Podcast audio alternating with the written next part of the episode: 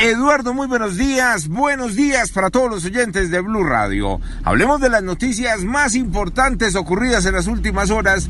Mucha información en la capital del país y también en Cundinamarca, porque escuchen lo que ocurrió en la vía que conduce de Zipaquirá a Cogua, donde anoche un bus de la empresa Alianza fue quemada por delincuentes. Según la primera información de lo ocurrido, los criminales robaron a todos los pasajeros, los hicieron bajar en un punto en la mitad de la carretera, le prendieron fuego al vehículo y de allí escaparon.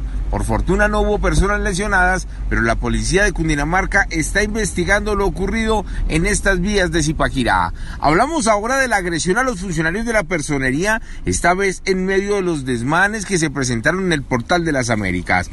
Dicen preliminarmente que al parecer seis personas fueron detenidas en medio de esos desmanes que se presentaron en este punto, agresiones a la Policía Nacional. La personería llegó a verificar lo ocurrido y fue cuando los jóvenes que vestían casco de color blanco, simplemente no les pareció, lo sacaron a empujones de este lugar y la personería va a denunciar a estos jóvenes que al parecer pertenecen a la primera línea en el sur de la capital del país. Capturas hace pocos minutos un delincuente que vestido como policía estaba robando a taxistas en la localidad de San Cristóbal. Fue sorprendido en el último atraco en el momento que el conductor nocturno lo denunció con policías verdaderos y el sujeto fue y está siendo entregado hasta ahora a la Fiscalía en el sector de Molinos. En unos minutos les voy a contar de lo ocurrido con unos comerciantes en la localidad de Ciudad Bolívar.